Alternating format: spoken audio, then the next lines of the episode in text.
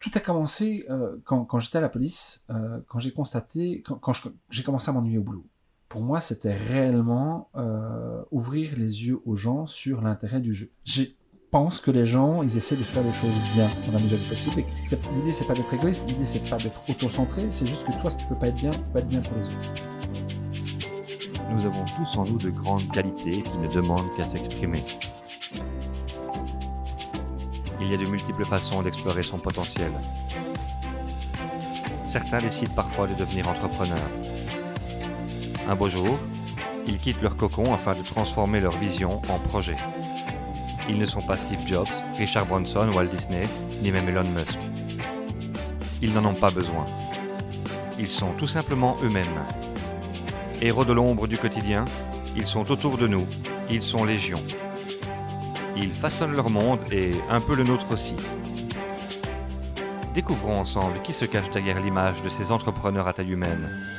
Découvrons ensemble qui sont ces ours bleus.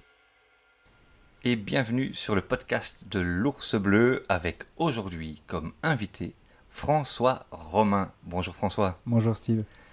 Alors François, pour moi c'est un, grand plaisir de t'accueillir aujourd'hui euh, et de pouvoir partager avec nos auditeurs, que j'espère nombreux plus tard, vu que c'est le premier podcast qu'on enregistre sur l'ours bleu, et partager avec ces auditeurs ton parcours atypique. On peut dire ça comme ça. Oui.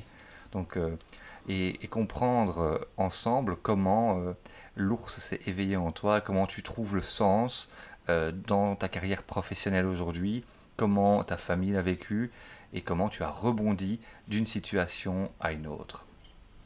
Intéressant, tout un programme.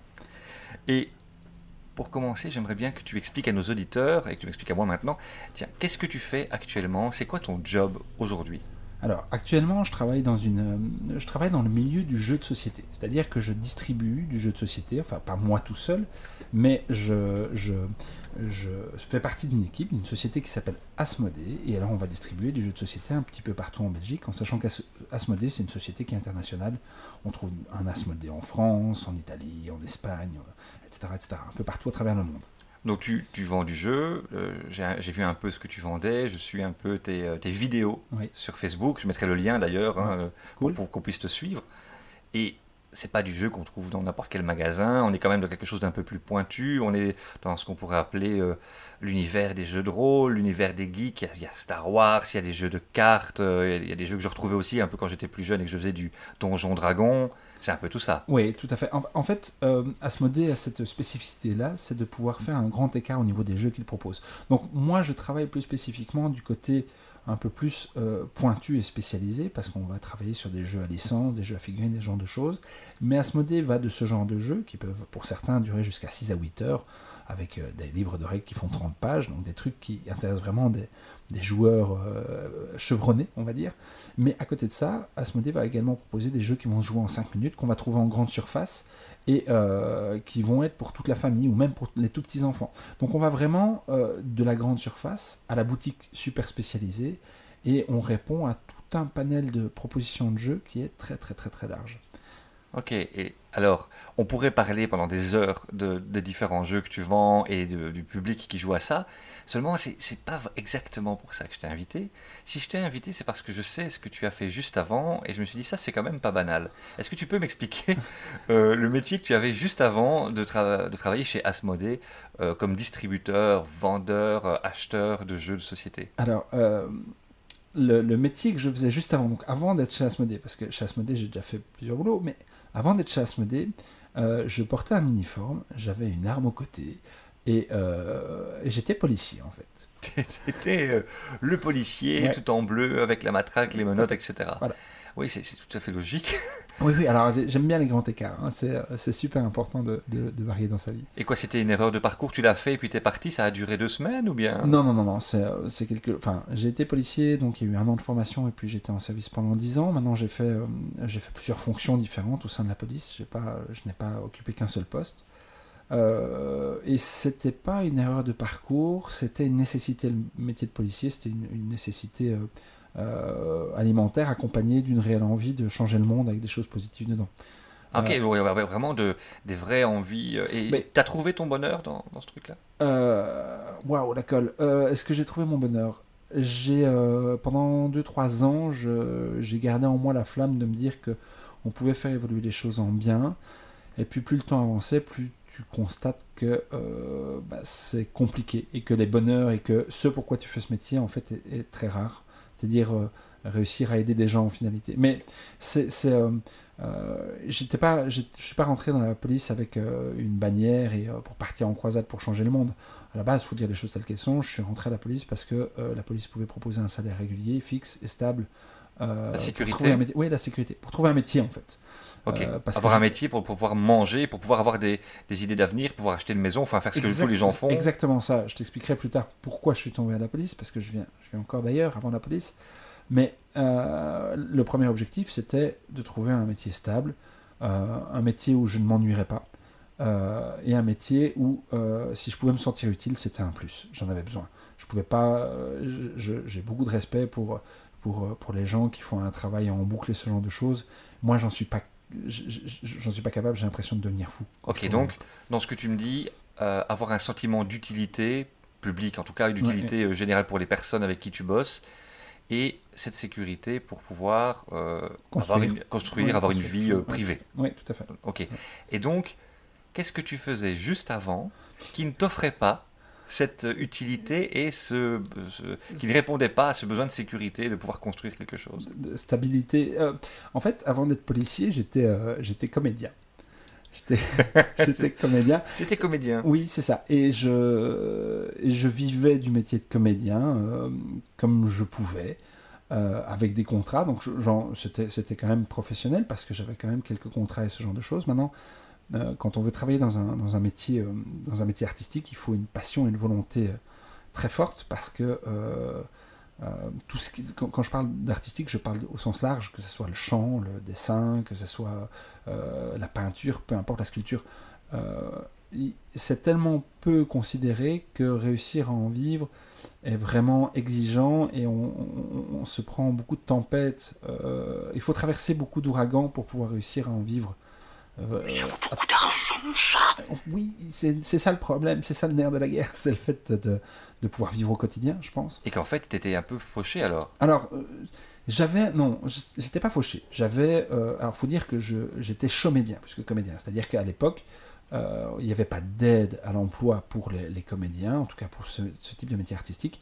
Donc, je touchais le chômage le jour, les jours où je ne travaillais pas, où je n'avais pas de contrat. Donc il y avait un mélange des deux, mais ça reste précaire. Comme ça, reste, ça restait précaire. J'avais un salaire qui était qui était pas hors norme, euh, qui n'était pas hors norme vers le bas, mais qui n'était pas super euh, super folichon non plus.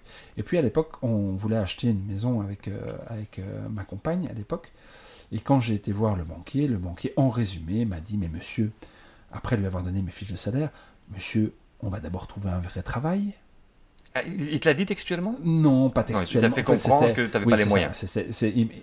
non, c'est même pas ça. Il m'a dit ce que vous me remettez ne me garantit rien, donc c'est pas imaginable, monsieur. D'abord, vous trouvez un travail où il y a un salaire tous les mois, avec un contrat à durée indéterminée. Enfin, des garanties. Oui, des garanties, voilà.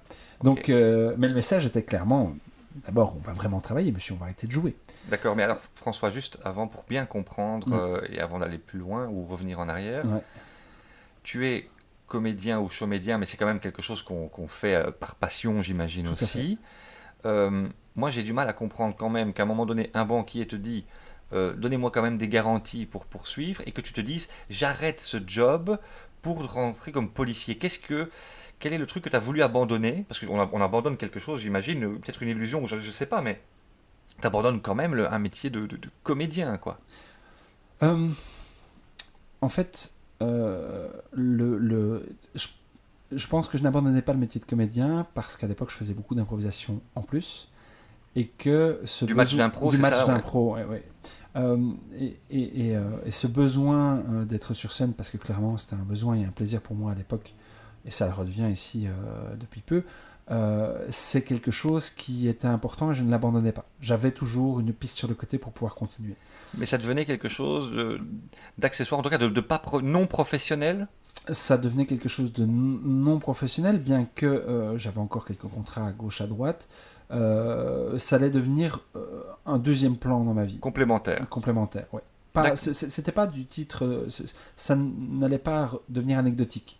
Ça allait devenir important et je pense que c'est quelque chose de très important pour, pour toutes les personnes qui travaillent dans un métier comme celui de policier ou en horaire décalé, c'est que quand on, quand on vit dans ce genre de milieu, comme on a des horaires décalés, on a tendance à vivre en équipe et donc euh, on perd ses amis en dehors de la police, on vit entre flics, euh, on sort entre flics, on fait des activités entre flics et donc on rencontre une personne, un compagnon ou une compagne qui est certainement policier.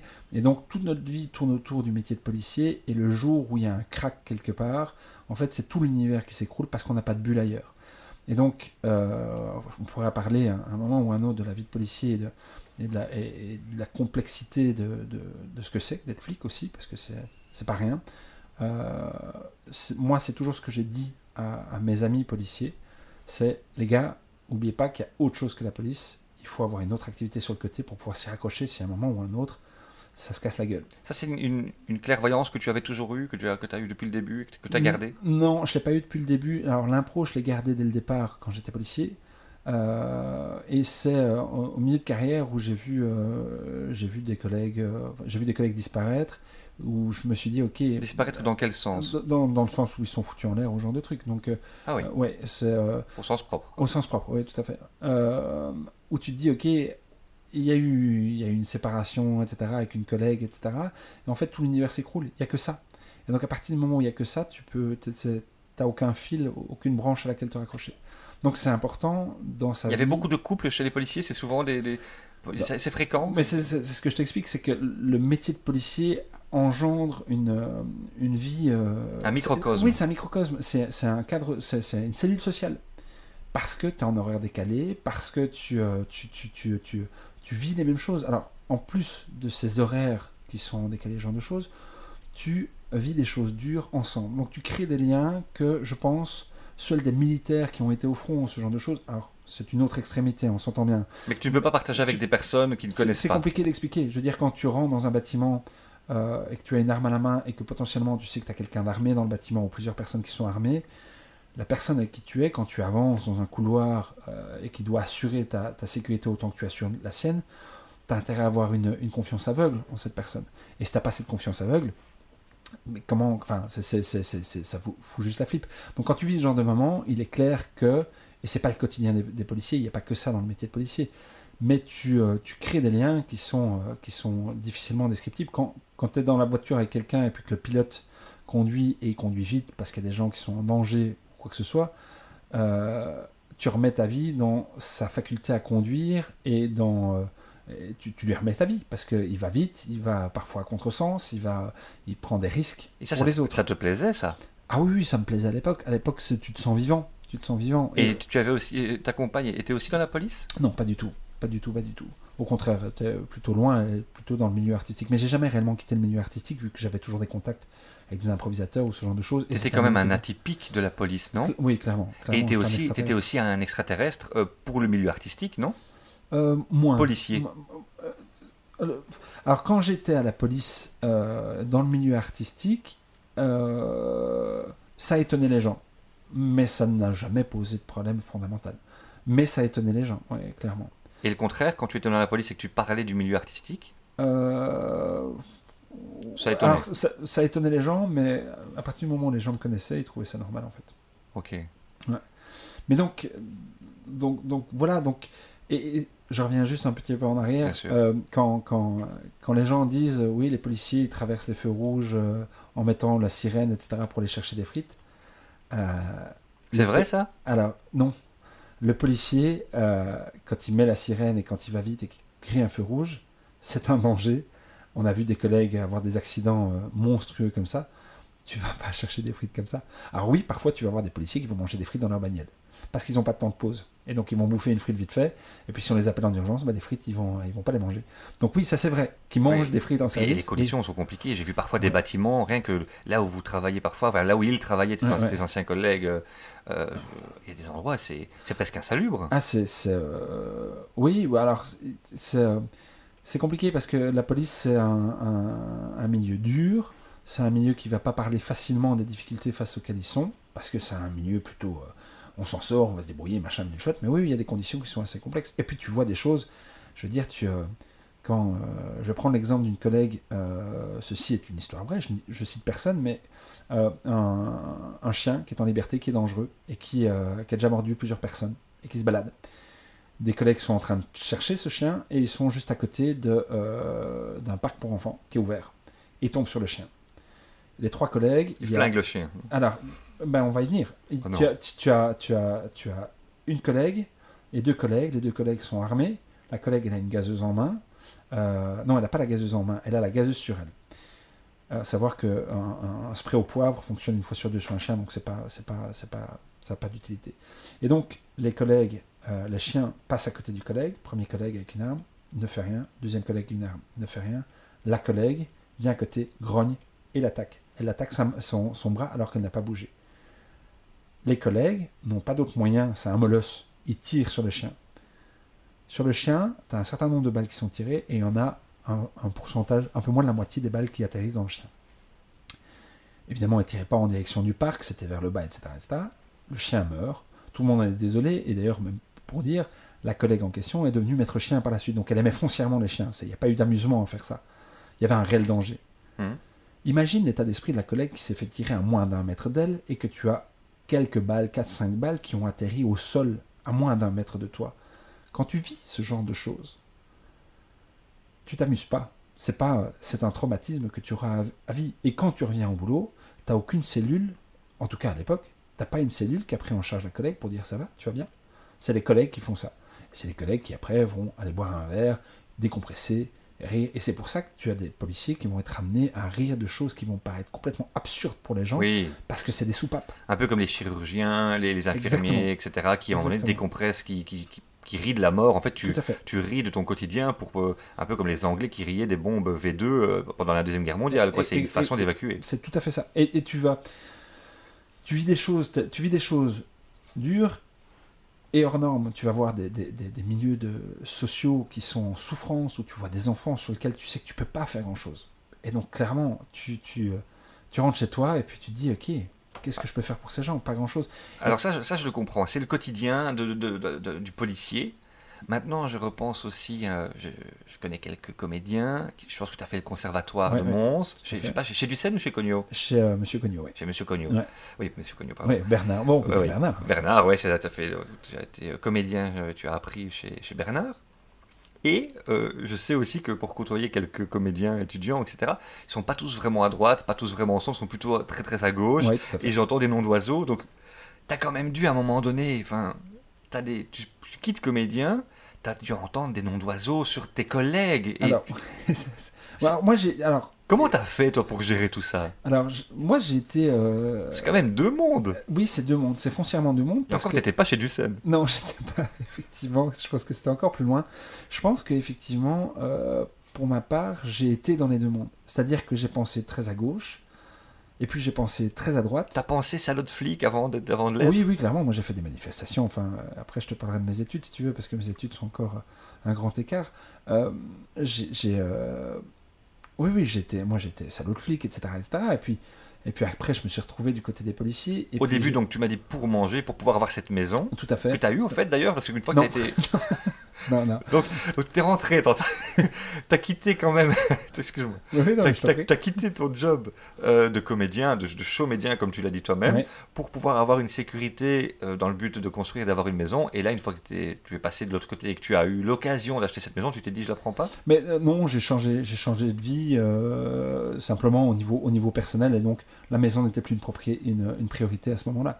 Mais, mais euh, euh, en fait, C'était Fares C'est effarant. c'est effarant. C'est effarant de, de passer comme ça de, de- de l'un à l'autre, c'est Mais alors, incroyable. tu, tu, euh, je pense que rien n'est fixe. Euh, bon, moi, j'ai constaté, et alors c'est comique parce que ce dont tu me parles, le fait qu'on passe de comédien à policier et ce qu'on pense l'un de l'autre, en fait, c'est quelque chose que j'ai constaté quand j'étais chez, à la police.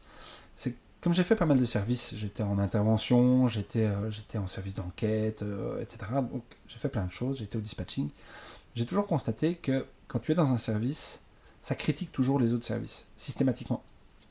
Et euh, ça critique parce qu'il n'a pas rempli le papier jusqu'au bout, parce qu'il n'a pas fait ça dans l'ordinateur, etc..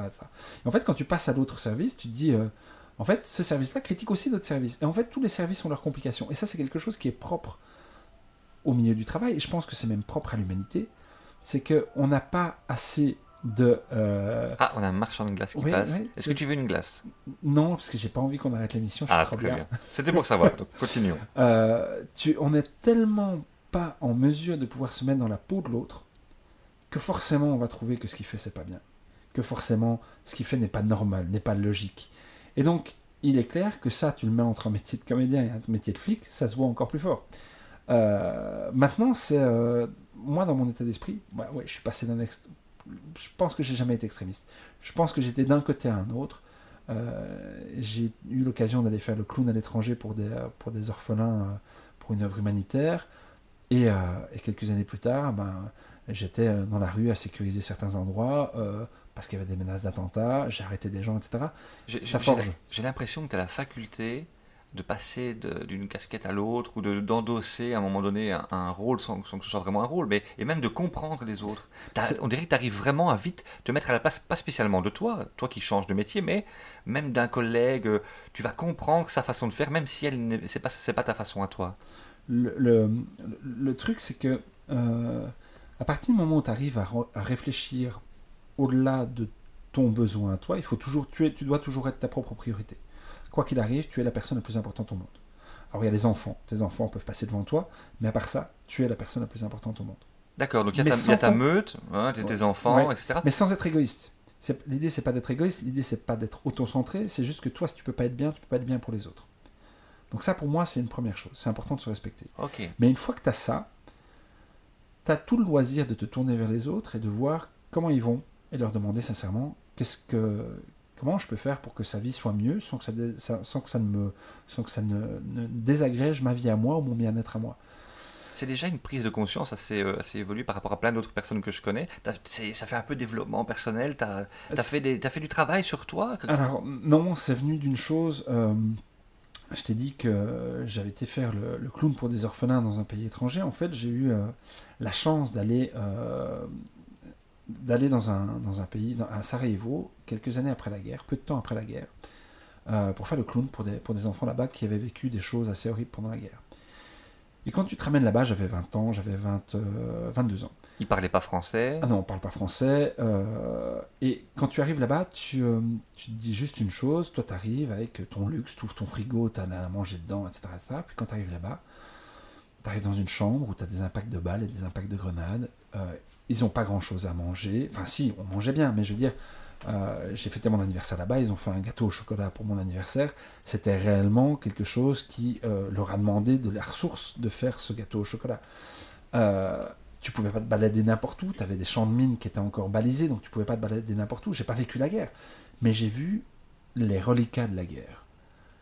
Quand tu vois ça, et que tu rentres chez toi, et que tu prends une douche chaude, et que tu as de la lumière tout le temps, et que tu ouvres la porte de ton frigo et tu as à manger dedans, tu ne peux plus te plaindre de quoi que ce soit. Tu te rends compte de la chance que tu as au quotidien. À partir du moment où tu te rends compte que tu es quelqu'un de chanceux, tu, tu, il n'y a plus grand chose de grave en fait. Ok, donc tu es en train de me dire que même quand il... Parce que moi, ce qui m'intéresse, c'est comment tu fais quand tu fais, évidemment. Ouais. Et tu me dis, en fait, même quand il m'arrive quelque chose de difficile, j'arrive à, m- à- à trouver le positif et à me dire qu'il y a quand même quelque chose de vachement plus difficile? C'est un peu ça que tu me dis C'est Tous que, les, tous les jours. Alors, c'est que tu as de la chance, finalement. oui, alors j'invite, j'invite tous les gens qui ont l'impression que la vie est super difficile à sortir, à trouver un endroit où il y a des arbres et à regarder les petits oiseaux qui chantent.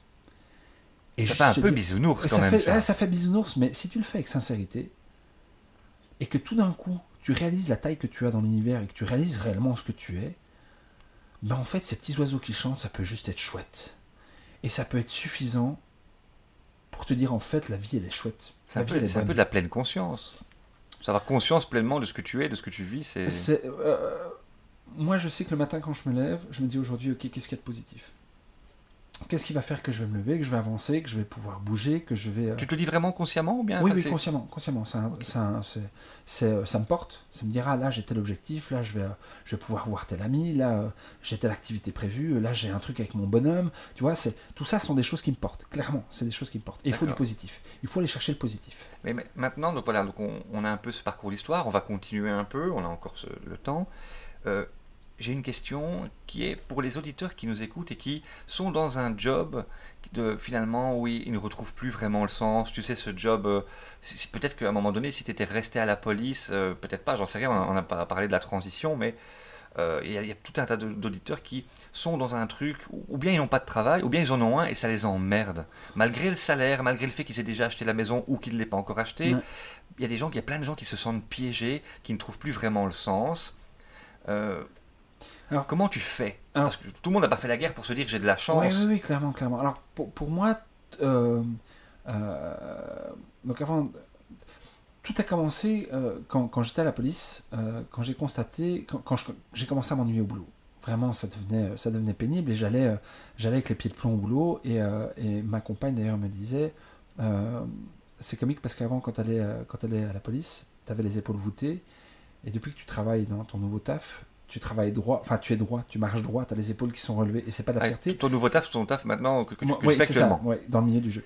Euh, ça t'a transformé physiquement. Et je pense qu'effectivement, mon bien-être a fait que mon corps allait mieux. Alors parle-moi un peu de la fin. Comment ça s'est passé à la fin et quel a été le déclencheur où tu t'es dit je vais changer de boulot? Alors, quand, tu étais à la police. Je, donc quand j'ai commencé à m'ennuyer, je me suis dit mais j'ai envie de faire autre chose, mais qu'est-ce que je pourrais faire? Et puis j'ai eu un constat. Depuis que j'ai 15 ans, je joue. Et même plus jeune que ça, je joue. Je joue euh, du jeu de société, des jeux vidéo, je joue des jeux de rôle, ah des jeux de rôle, pardon, je joue sur scène.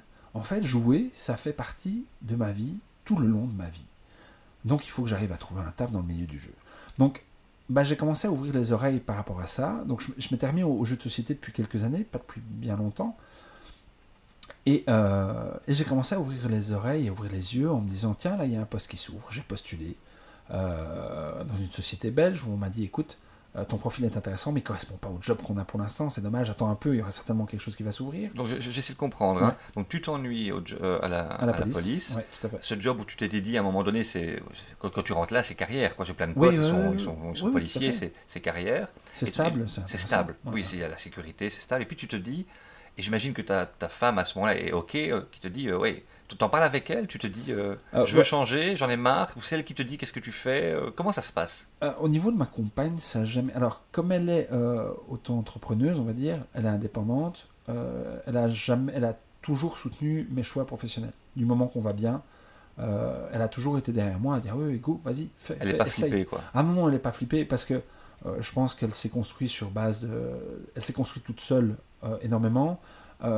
et donc, elle sait qu'on peut bâtir des choses avec pas grand chose. Et donc, euh, c'était pas un problème. Ok. Alors, je vais vraiment insister sur ce moment-là, et puis après, on continuera. Euh, est-ce que tu as un souvenir, avant de postuler, hein, donc euh, un souvenir de le moment où tu, tu réalises vraiment que là, c'est l'ennui de trop, que il faut que tu fasses quelque chose?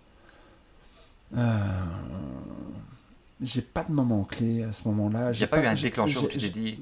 Pas. Non, c'est des opportunités qui sont ouvertes et euh, et, c'est des opportunités qui sont arrivées, puis je me suis dit, mais wow, vas-y. En fait, c'est quelque chose qui est apparu devant moi, euh, et, j'avais le choix de prendre l'opportunité ou pas de la prendre. Ok, mais donc, tu me dis que l'opportunité est venue un peu comme un, Deus ex machina, c'est quelque chose qui, vient du, qui tombe du ciel sans que tu y penses, ou bien tu as, tu as mis en place des choses pour que cette opportunité vienne à toi? Non, je, je pense que j'étais déjà, euh, j'étais déjà à l'écoute de ce qui pouvait se proposer.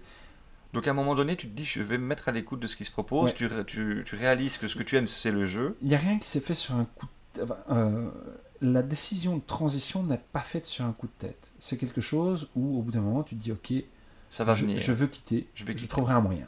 Et s'il faut, à un moment, je serai indépendant, je montrerai ma J'avais déjà. Tu commences à. Voilà, ton esprit est occupé. Je commençais déjà, à l'époque où j'étais policier, à donner cette formation sur le jeu de société, euh, qui s'appelait euh, euh, Utilisation pédagogique des jeux dits non pédagogiques. Ok, donc tu avais déjà mis des choses en place comme, comme, indépendant complémentaire ben, Via la Smart. Ok. Voilà. D'accord, tu t'étais dit, tiens, j'ai un projet qui me tient à cœur, c'est donner des formations sur le jeu. Voilà, exactement.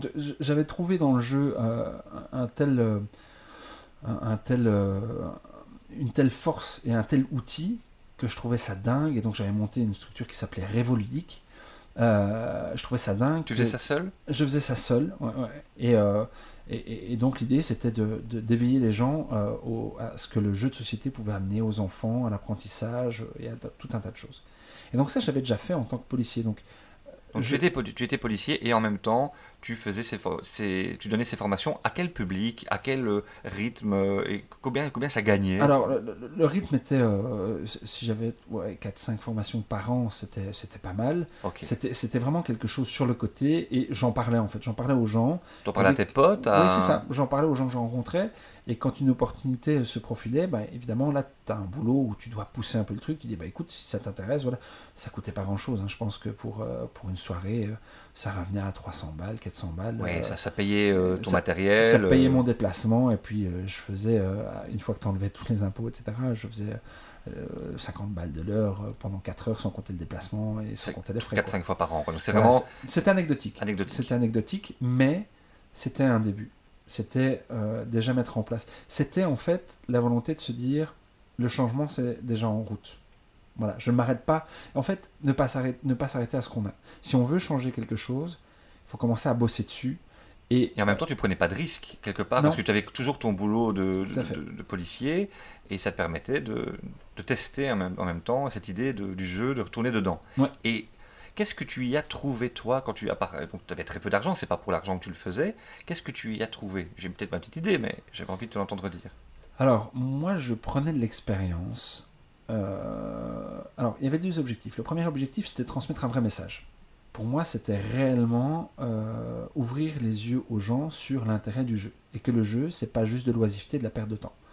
C'est beaucoup plus riche que ça. Ça, c'est la première volonté. La deuxième volonté, c'était moi, euh, me professionnaliser dans le jeu. Quand j'ai commencé à donner ces formations, je pouvais commencer à dire, je donne des formations, les gens demandent mes services, et donc, dans un avenir, si je veux postuler quelque part, je peux mettre sur un CV, formation, jeu de société, à tel endroit, tel endroit, tel endroit. Et donc il y avait une volonté d'évolution euh, dès le départ. et est-ce que tu connaissais à ce moment-là des professionnels du jeu déjà euh, tu... Euh, quand j'ai commencé, euh, je réfléchis, non. Quand j'ai commencé, euh, c'est très proche. Le moment où j'ai mis le pied dans le jeu et où j'ai rencontré des gens au niveau professionnel. En fait, mon arrivée dans le milieu du jeu de société est vraiment, vraiment euh, très drôle. Donc j'ai postulé à plusieurs endroits. Comme ça, donc tu t'es dit, tiens, tu connaissais les boîtes qui, qui- engageaient Je connaissais, ou une boi- je connaissais une boîte. Euh, alors, on va. Parce que c'est un milieu fermé, c'est quand oui, même. c'est un milieu. ah, c'est pas- c'est- il faut, quand tu mets le pied dedans, bah, tu commences à connaître tout Tu le vas pas au forum en disant euh, je, vais être professionnel du jeu, Ouais, aidez-moi quoi. cl- Clairement pas.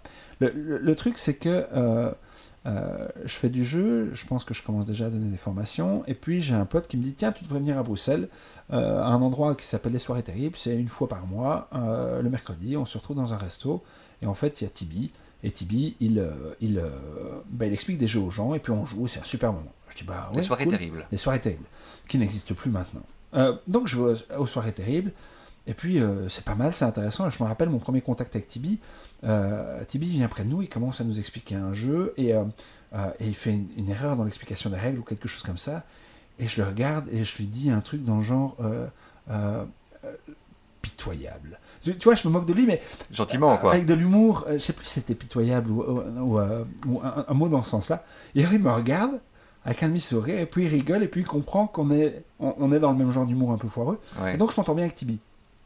Tibi me dit, au bout de 2, 3, 4 soirées terribles où je viens, où je m'amuse bien, fait tiens, tu devrais rencontrer Géraldine.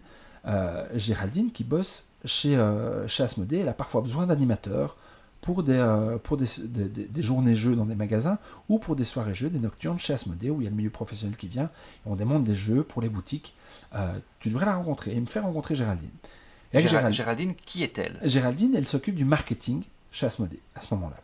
Et là, tu ne sais pas encore que tu vas euh, Pas du tout. avoir un job là-bas. Absolument pas. Euh, donc, je, je commence à. Je rencontre Géraldine. Je suis un des plus vieux de ces animateurs, je pense. Et donc, elle me fait participer à des animations en boutique et puis des animations dans, euh, dans ce qu'on appelle les nocturnes, donc dans le showroom d'Asmodée, où il y a les boutiques belges qui viennent et il y a des éditeurs de jeux de société de France qui font le déplacement pour montrer leurs jeux. Et moi, je lui montre les jeux que les autres, que les éditeurs, euh, dans lesquels les éditeurs ne sont pas présents pour faire les démonstrations. Et donc là, je rencontre un un influenceur en fait. Ah non, non, non, pas du tout. Je suis, un, je suis un bête animateur. Moi, je suis un animateur parmi tant d'autres. Un animateur euh, professionnel déjà Tu es Bah, t'es, rémunéré, donc oui, c'est à professionnel. la mission alors Oui, c'est ça. C'est-à-dire que tu viens pour une soirée, tu as un contrat qui va durer 4 heures, et tu dois expliquer tel, tel, tel, tel, tel jeu aux boutiques qui viennent se, se présenter devant toi. D'accord. Et donc, je fais ça. Et je m'entends bien avec, euh, je m'entends bien avec Géraldine. À tel point que parfois elle me dit tiens euh, François donc au bout de deux ans je pense elle me dit Ah, ça dure deux ans ça. Ouais, et là, ouais, tu ouais. rencontres quand même plein de gens là du je milieu. rencontre des gens mais c'est pas régulier il y en a deux par an tu vois des nocturnes donc c'est pas Ah oui, tu euh, fais ça je- deux fois par an. oui j'en fais trois ouais deux trois quatre quoi plus des- Ok. des, des- donc c'est euh, sporadique mais je gravite autour et, Et tu es toujours. Attends, excuse-moi, hein, je- j'essaie de vraiment de je suivre. suis toujours policier T'es toujours policier. je suis toujours policier D'accord. Et Géraldine me dit Tiens, qu'est-ce que tu voudrais pour ton anniversaire? Et pour blaguer, je lui dis toujours Bah, moi, ce que je veux, c'est ta place. elle, elle rigole, tu vois. Mais bon, voilà. Et puis, sur cette entrefaite, moi, j'avais postulé dans un hôtel qui, euh, qui se trouve à Bruxelles, qui s'appelle le Funky Hotel. Et c'est un hôtel où chaque chambre était thématisée sur un jeu de société. Et j'avais postulé pour travailler là, pour être réceptionniste et pour pouvoir expliquer des jeux. Donc ça collait plus ou moins à ce que je voulais faire. Parce que tu avais entendu parler d'un job là-bas, tu avais Oui, entendu parler en de fait- l'hôtel et tu en t'es fait, dit waouh, c'est génial. L'hôtel ouvrait ses portes. Géraldine, qui me connaissait, m'a dit Tu veux pas postuler là-bas Ça peut être intéressant pour toi. Euh, et donc, je vais postuler chez ce gars-là. Donc, il y a beaucoup de choses qui tournent autour euh, du networking, de la connaissance, du contact. Ouais, c'est le réseau, ouais, c'est ça. hein. C'est très important. Et donc, euh, je vais jusque là-bas, je rencontre le monsieur, on s'entend très très bien. Maintenant, le problème, c'est que mes prétentions salariales, ça colle pas par rapport à l'hôtel qui vient d'ouvrir, mais on est quand même en bon terme, très bon terme. Et puis, euh, j'ai une amie, tu vas me dire, je fais encore un grand écart, mais tu vas voir que c'est intéressant. J'ai une amie euh, qui travaillait en tant qu'accompagnante d'un enfant autiste. Tu vas me dire, mais qu'est-ce que ça a à voir? Oui, effectivement. Et en fait, euh, le papa de cet, am- de, de- de cet enfant autiste, euh, il y a une méthode qui aide à, non pas guérir l'autisme, mais qui aide, à, euh, à- qui aide l'enfant dans sa vie d'autiste et qui lui permet d'avancer, de pouvoir aller à l'école et ce genre de choses.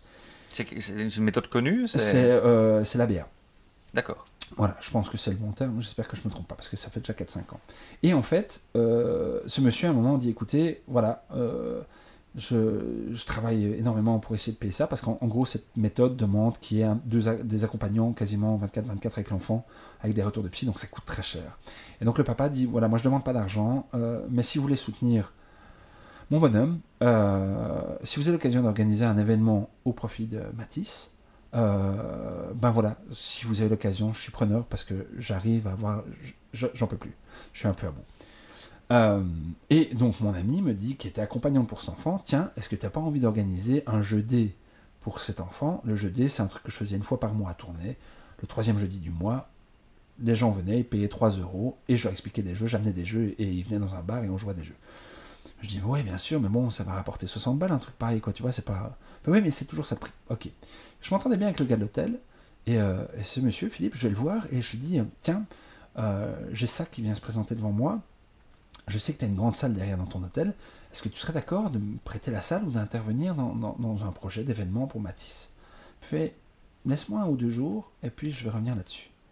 Puis au bout de deux jours, il m'appelle, et il me fait, écoute François, euh, j'ai étudié le projet, j'ai confiance en toi, je te donne l'hôtel pendant 24 heures, tout l'argent qui rentre, c'est pour Matisse. C'est une histoire de Noël que tu me racontes là. bah alors, j'invente rien, j'invente absolument rien.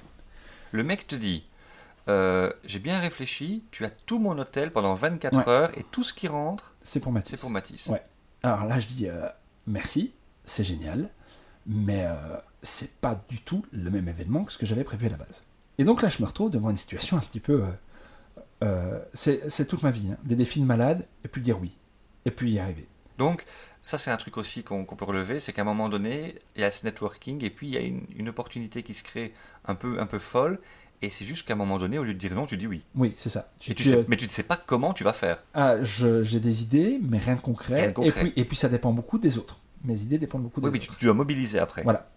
Et donc je me dis, ok, euh, j'ai un hôtel, il peut accueillir, je sais plus, euh, 90, 120 personnes, un truc comme ça. faut que je le remplisse, faut que je fasse rentrer de l'argent. Comment je vais faire? Je vais faire venir des gamers. Pour faire venir les gamers, il faut que j'ai des lots, pour qu'ils repartent avec des trucs. Et il faut que je fasse venir des people, des people du milieu du jeu de société, Qui, eux, vont attirer d'autres qui personnes. vont attirer d'autres personnes et il va y Des avoir une influenceurs à ce Voilà, moment-là. Tout à fait. Et donc je me dis, ok, Et commençons tu, et juste, tu connais tout ce monde-là maintenant. Je- Tu as un peu satellité. Quelques, quelques-uns, je suis, je suis un animateur. Tu vois, quand ils se déplacent, quand ils viennent en Belgique, je suis un, anima- un animateur qui anime des jeux à côté d'eux. Qui t'ont déjà Donc, vu. voilà. Maintenant, quand tu as un bon contact, je pense que les gens, tu peux laisser une bonne impression, etc. Et je pense que j'avais un contact plutôt correct avec Ok. les gens. Et donc, je me dis, OK, on va, je vais envoyer un mail à tous les éditeurs que je connais en leur demandant s'ils veulent bien me fournir des lots. J'envoie le mail, j'ai pas des masses de réponses à ce moment-là. Je me dis, OK, bon. Sur un autre côté, je commence à travailler autrement. Je dis, OK, il faut que j'ai des people. Les people, pour moi, le site de référence francophone, c'est TrickTrack, qui est vraiment un site qui est le site de référence dans le milieu du jeu de société. Trick Track. Trick Track, oui, qui fait des vidéos et ce genre de choses. On mettra le lien. Ouais, ouais. Euh, oui, surtout que tu vas voir, c'est aussi des yes men, ces gens-là. Euh, je me dis, ok, euh, euh, Monsieur Fall. À ce moment-là, j'ai fait de l'animation pour euh, une fois pour Repos Productions, qui est une maison d'édition de jeux de société belge. Et je pense que j'avais déjà été une fois en France pour, pendant un week-end, faire de l'animation sur leur jeu. Donc il te connaissait. Donc, très- Monsieur Fall, je vu une fois. Oui. C'est son petit nom, Monsieur Fall, c'est Philippe Morin, Monsieur Fall. Et alors, je me dis, ok, bah, je vais essayer d'appeler Monsieur Fall, c'est la personne pour moi la plus célèbre dans le milieu du jeu de société. Je prends mon téléphone et je téléphone à son bureau, l'officine, un peu, euh, euh, inquiet et pas sûr de moi. Je fais bonjour, est-ce que je pourrais parler Monsieur Fall? Euh, Oui, c'est moi à l'appareil. Bonjour Monsieur Fall, voilà, j'ai un projet, puis je t'explique. Je dis voilà, c'est pour un enfant, tout l'argent qui rentrera, tout repart à la famille, etc. Je lui explique. Puis il me fait ouais, c'est quand? Puis je lui dis les dates, je fais attends, il me dit je vais regarder dans mon calendrier, je te rappelle. Et puis il me rappelle il me fait ok, je viens. Et là, je fais un grand blanc. Je fais vraiment? Il fait oui, je viens. Ok. Donc j'ai Monsieur Fall. Là, Ça, ça, c'est énorme. La moi-. Pour, pour moi, c'est énorme. Et donc, je renvoie un mail euh, aux éditeurs. Euh, non, il y a un éditeur qui me répond. Euh, dans, dans l'entrefait, ça. dans l'entrefait. Guillaume, qui travaillait pour Philosophie à l'époque, et qui me dit voilà, François, lui, je l'avais déjà rencontré lors d'une animation. Voilà, François, j'ai eu l'accord. Donc, Philosophia, c'était une boîte canadienne. J'ai eu l'accord de la direction au Canada. Donc, lui était basé en France. Euh, et il avait un poste sur lequel j'avais postulé, d'ailleurs, entre autres. J'avais aussi envoyé ma candidature. Euh, il me fait voilà, euh, j'ai eu l'accord de la direction au Canada. On, a, on peut te filer des boîtes pour, pour Matisse. Je fais ah, c'est génial, merci. Et alors, il me dit Combien? les, les autres, qu'est-ce, qui- qu'est-ce que tu as là pour l'instant? Moi, je réponds honnêtement. Je dis écoute, pour l'instant, j'ai rien. Et alors, il me dit ok, on va mettre la pression. Ça, c'est ta... Donc ça, c'est ton... un autre truc aussi, c'est que dans tes trucs, honnêteté. Toujours, toujours. Pas de bluff. Toujours, toujours, toujours, toujours. Quand tu tra- Alors, ça dépend des relations que tu vas avoir avec les gens, mais à partir du moment où euh, tu veux pérenniser les choses et voir sur du long terme, dis les choses. Et quand tu fais une connerie, surtout quand tu fais une connerie, dis-le. J'ai fait une connerie. On, va pas te tuer. Ouais. Assume-le, fais-le, corrige-le. Si tu fais trois fois la même connerie, là, c'est qu'il y a un problème.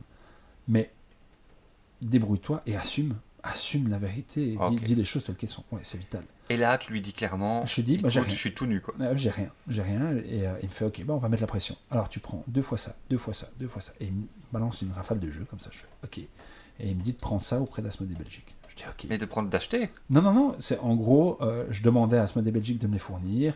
Et en fait, Asmodée Belgique allait être refacturé à zéro par Philosophia. D'accord. Voilà, parce que c'est des jeux Ah qui distribuaient. Asmodée allait prendre les jeux de Philosophia. Voilà, c'est ça. Et Philosophia avait En la fait, balle en disant, Asmodée avait les jeux de Philosophia dans son entrepôt et il devait me les donner gratuitement et, euh, euh, et Asmodée euh, allait, se faire rembourser, à voilà, allait se Philosophia. faire rembourser à Philosophia. d'accord. Je dis ok, c'est génial. Alors je me dis ok, on va tenter une dernière chose. Je renvoie un mail euh, à, à tous les éditeurs qui m'ont pas encore répondu en glissant et, et- Guillaume me dit n'oublie pas de préciser aux autres ce qu'on fait pour voir s'ils accrochent.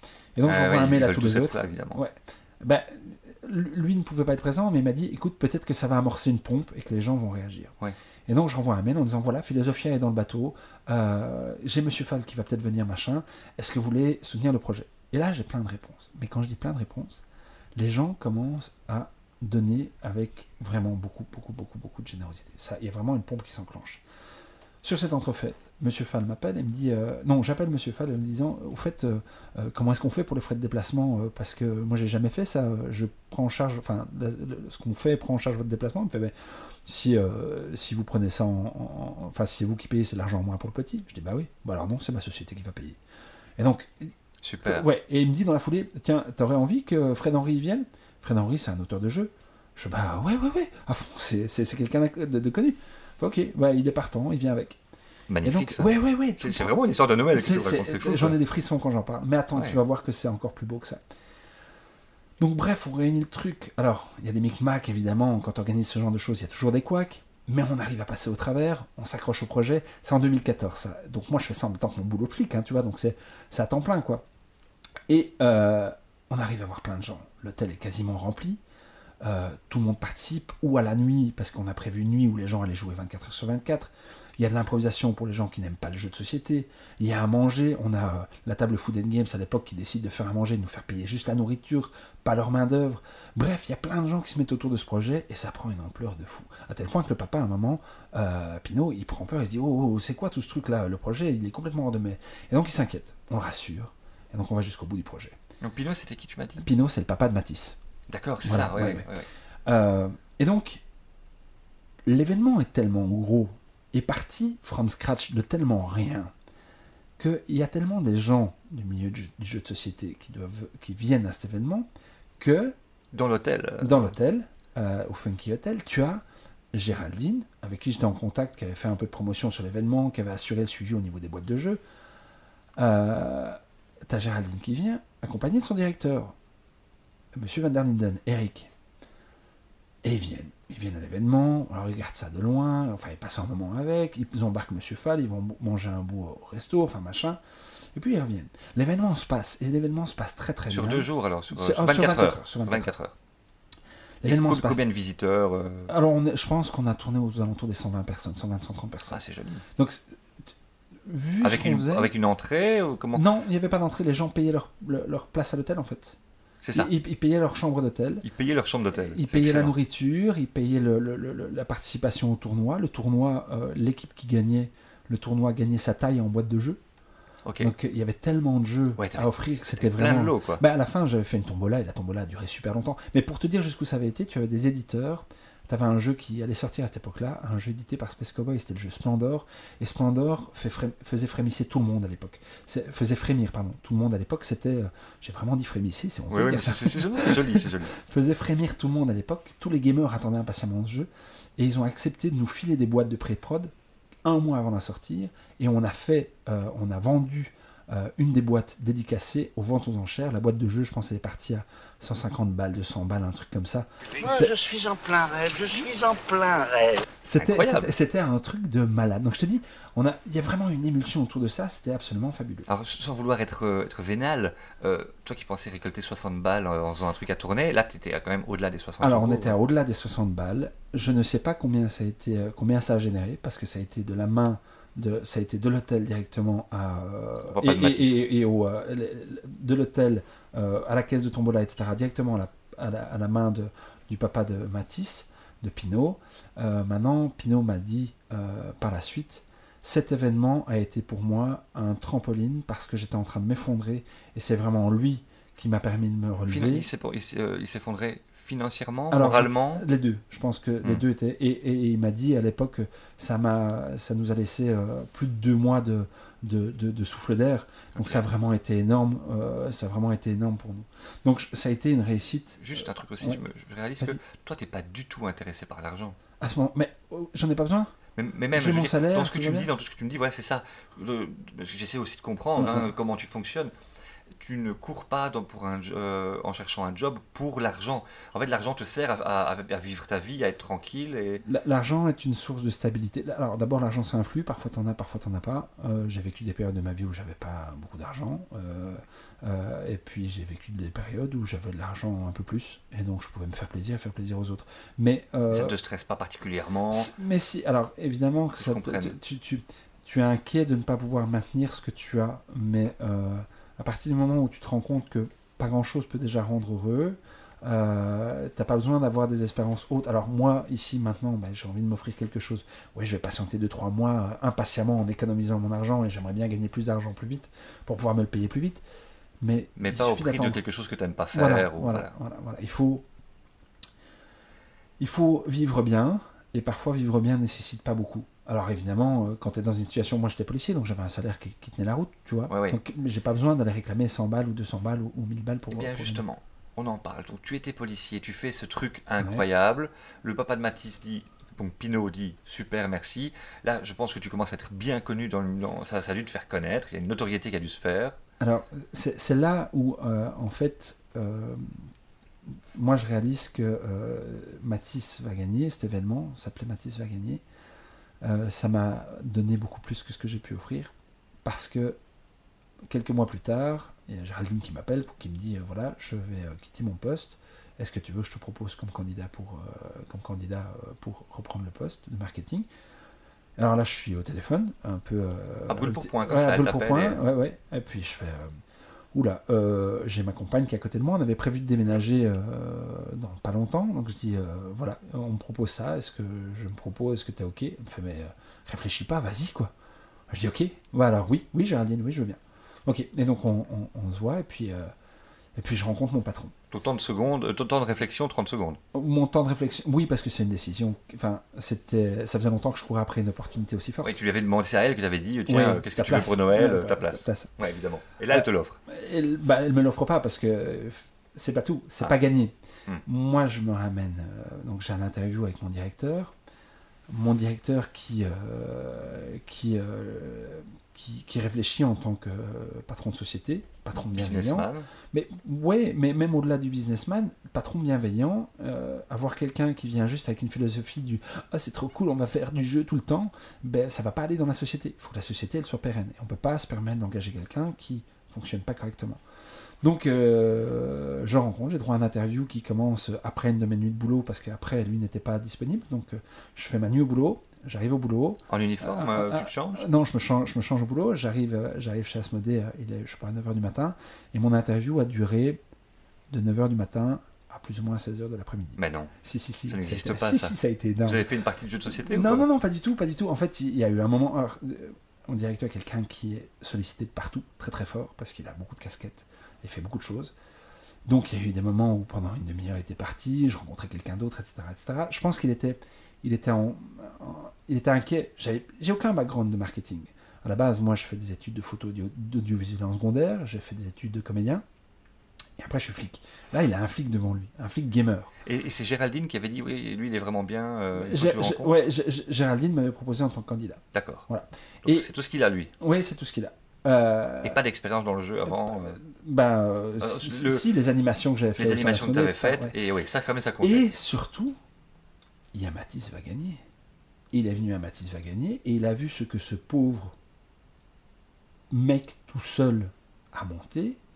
Et donc, quand moi je dis, ben, j'ai de l'expérience en événementiel parce que j'organise des week-ends jeux, parce que j'organise des soirées et ce genre de choses, et puis j'ai organisé Mathis, sur le CV, il l'a vu, il l'a vécu, c'est plus du Il blabla à ce moment-là. Ouais, ouais. Il a vu une partie de ce que c'était et à quel point les foules ont suivi. Enfin, les foules, faut pas exagérer, on n'était pas 10 000.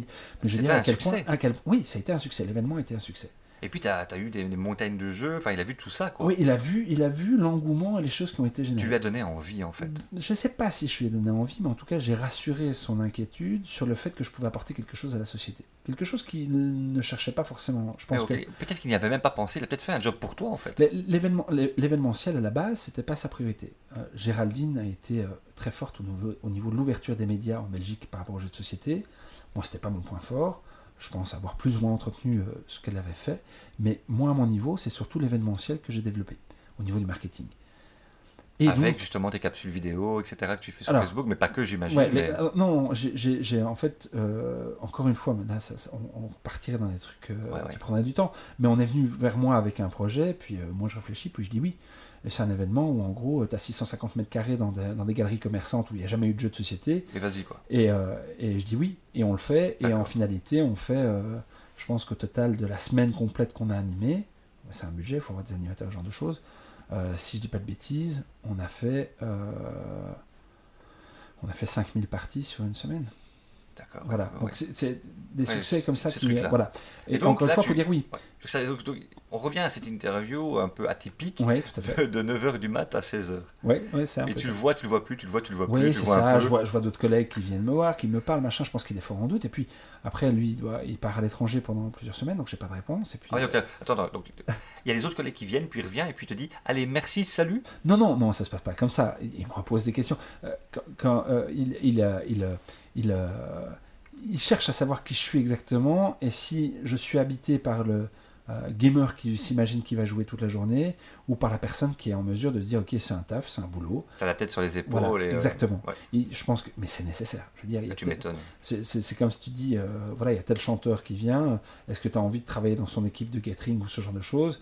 Bah, Tu dois filtrer les gens qui sont trop passionnés par le gars et, et qui, qui vont juste vouloir des autographes à longueur de temps. C'est un peu extrême comme image. Ah, mais je comprends, oui. Voilà, donc tu dois t'assurer d'avoir quelqu'un qui, qui, qui, qui, qui est là pour bosser. Euh, et puis, euh, il part à l'étranger, puis au bout de 2-3 semaines, euh, on se revoit, et puis, euh, ok. Ok, c'est bon. Tu es toujours inspecteur de police. Je suis toujours inspecteur de police. Et là, qu'est-ce qui se passe? Là, alors, moi, dans ma tête, je suis, je me rappelle que je suis dans la bagnole, j'appelle tout de suite ma compagne, parce que c'est avec elle que je veux partager ce moment de bonheur-là. C'est juste toi ou quoi? C'est la concrétisation de plusieurs années où tu cherches à trouver une porte qui est ouverte, et puis là, il y a une porte qui s'ouvre. Et à ce moment-là, je réalise pas forcément que c'est Matisse qui, euh, qui, été une des clés qui a ouvert la porte. Euh, je me dis juste, mais non de Dieu, quelle chance j'ai. Ma vie, purée, mais ma vie, c'est top. Ça aussi, j'ai remarqué chez toi, même dans les moments difficiles, tu ne te plains jamais de rien. Tu as, on dirait que t'as une positive attitude. Tu ne critiques pas les autres, tu ne te plains pas de ce que tu vis. Il y a, y y un côté comme ça. Je, je peux, je, peux, je peux râler, je peux râler, je peux, je peux, Ok. je peux râler. Mais euh, j'essaie toujours de Pas en remettre. podcast, quoi. Ouais, pas en podcast. Non, mais, mais au-delà de ça, j'essaie de remettre, en, j'essaie de remettre en, en perspective le fait que si quelqu'un n'est pas en mesure de faire quelque chose ou si quelqu'un n'arrive pas à faire quelque chose qui m'aura arrangé, c'est peut-être parce qu'il n'a pas les moyens, parce qu'il n'a pas le temps, parce qu'il n'a pas la possibilité. Tu y trouves des, des raisons. Je me dis qu'il a certainement des raisons. Parce que que c'est vertueux, quoi. Il y a une, une bonne raison, en tout cas, pour le faire. Je connais rarement. Alors, euh, je crois foncièrement que personne ne n'est méchant. Je crois foncièrement que personne euh, n'est dans un taf en disant euh, je vais faire mon maximum pour que les autres, euh, bah, ça marche pas. Non, c'est Voilà. Je pense que les gens, ils essaient de faire les choses bien dans la mesure du possible et que parfois, ben, ils n'y arrivent pas parce que bah, il y en a certains qui sont pas à la bonne place, mais je, je donne ce crédit-là aux gens euh, la, la plupart du temps. Ok. Et donc, voilà. Revenons à ce moment-là. Tu partages ça avec ta femme. Ouais. Parce que voilà, on pourrait évidemment élargir hein, Ouais, cette émission sur plein de choses, mais on va arriver à. On va boucler sur ce moment où tu vas basculer. Ça a été compliqué de quitter cette sécurité. Comment tu as fait ensuite pour franchir le pas? Non, c'était. Alors, j'étais sur du jour, je pouvais faire une pause carrière de deux ans. Donc j'ai pris une pause carrière d'un an. Euh, j'ai dit au revoir à mes collègues en disant euh, Je dis au revoir, mais on sait jamais. Et ils me disaient tous Mais François, juste tais-toi quoi. On sait que tu Salut. reviens plus. On sait Ok. que tu reviens plus. C'est ta place, vas-y. Et donc, tu es parti en pause carrière. Tu pouvais Ouais. faire deux fois un an, c'est Ouais, ça je pouvais faire directement une fois deux ans, mais je voulais garder ça sous le coude au cas où. Et puis, euh, et puis, euh, et puis je pars. Et puis, ce qui est comique, c'est que j'ai pas mal de collègues qui ont quitté la police après. J'en ai quelques-uns et qui m'ont, certains qui m'ont dit, euh, euh, t'as l'air bien dans ce que tu fais. Quand on est à la police, euh, la situation, euh, la stabilité, ce genre de choses, fait que c'est un peu inquiétant de quitter. Mais euh, t'as donné le kick-off pour, Mm. euh, pour certains d'entre nous de partir. L'exemple vertueux. Je sais pas si c'est l'exemple vertueux. Moi, je l'ai pas fait dans cette intention-là. Je l'ai, mais, mais, mais, C'est mais je, je pense que ça les a rassurés, peut-être. Et alors, on va, on va finir sur. Il y a deux questions que j'aimerais te poser Ouais. avant de boucler cette émission. La première, c'est euh, le pont vers le futur. Donc aujourd'hui, tu es dans, cette, dans ce truc. Qu'est-ce que tu te souhaites pour les quelques années à venir ou les longues années à venir? Qu'est-ce que tu te souhaites? Euh, ne jamais, jamais, jamais m'ennuyer. Faut, c'est, c'est, quelque- le, le- euh, un boulot dans lequel t'es pas bien, un boulot dans lequel tu t'ennuies, euh, ça tue. Mais quand je dis que ça tue, ça tue vraiment. Ouais. C'est pour ça que tu, tu, tu vois dans mon boulot à l'heure actuelle, donc j'ai fait le marketing, puis après le marketing, là je passe achat, vente, etc. sur des produits bien spécifiques. Mais quand j'étais au marketing, euh, je me suis dit, tiens, euh, il y a Facebook qui arrive avec euh, des petites vidéos, machin, il y a moyen de faire des trucs. Je vais faire des vidéos, je vais présenter des jeux. Ça, ça fait plus partie de mon taf normalement à l'heure actuelle. Mais mon, mon, mon, mon enfin, mes boss apprécient, et donc je continue. Et donc, il faut que je puisse inventer des choses, il faut que je puisse avoir des espaces de liberté où je vais pouvoir développer et, et m'amener moi un petit peu. Si tu me demandes de répondre de manière bête et méchante automatiquement la même répo- aux mêmes réponses, les, mêmes réponses aux, aux questions, C'est ça bon. ira pas. Il faut que je puisse y mettre un peu de moi. Donc pas m'ennuyer. Merci. Et maintenant, cette dernière question, pour les auditeurs et auditrices qui nous parlent et qui peut-être s'ennuient un peu, voire un peu trop au travail, et à qui il manque juste le, le petit kick-off, qu'est-ce que tu as envie de leur donner comme conseil dans ce premier pas? Quelle est la première chose que tu as envie de donner? Euh, soyez attentif à ce qui vous habite depuis bien longtemps. Regardez avec attention ce que vous faites depuis votre enfance ou depuis euh, que vous êtes jeune adulte et ce qui vous plaît vraiment. On a tous, je pense, des atouts. C'est comme, euh, c'est comme l'école. À l'école, on nous apprend à, à suivre des consignes et à, à répondre à une série de, compétences, mais a des compétences qu'on a qui ne sont pas cotées en classe. Allez chercher ces compétences qui sont vôtres ce qui vous tient à cœur et ce dans lequel vous prenez euh, du plaisir. Et voyez si vous ne pouvez pas en faire quelque chose de concret. Allez-y gentiment, prenez pas de risques, un 4-5e temps et puis un, mi-temps, mais soyez heureux. Si vous n'êtes pas heureux, vous ne pouvez pas vivre bien. C'est, euh, si vous n'êtes pas heureux, vous ne pouvez pas rendre les, yeux- autres heureux.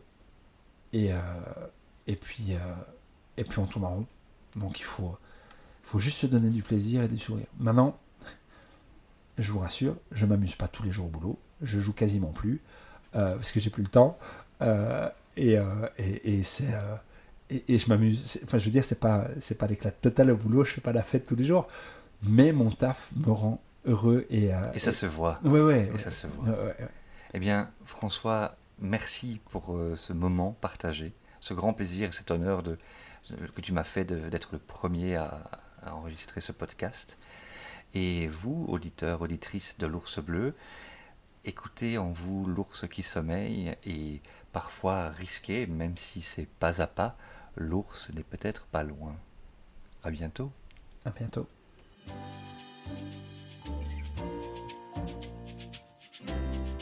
Nous arrivons au terme de ce podcast. J'espère que cette rencontre vous aura plu. N'hésitez pas à liker, partager, indiquer vos commentaires. Et vous pouvez toujours me joindre sur info.l'oursbleu.be. À bientôt.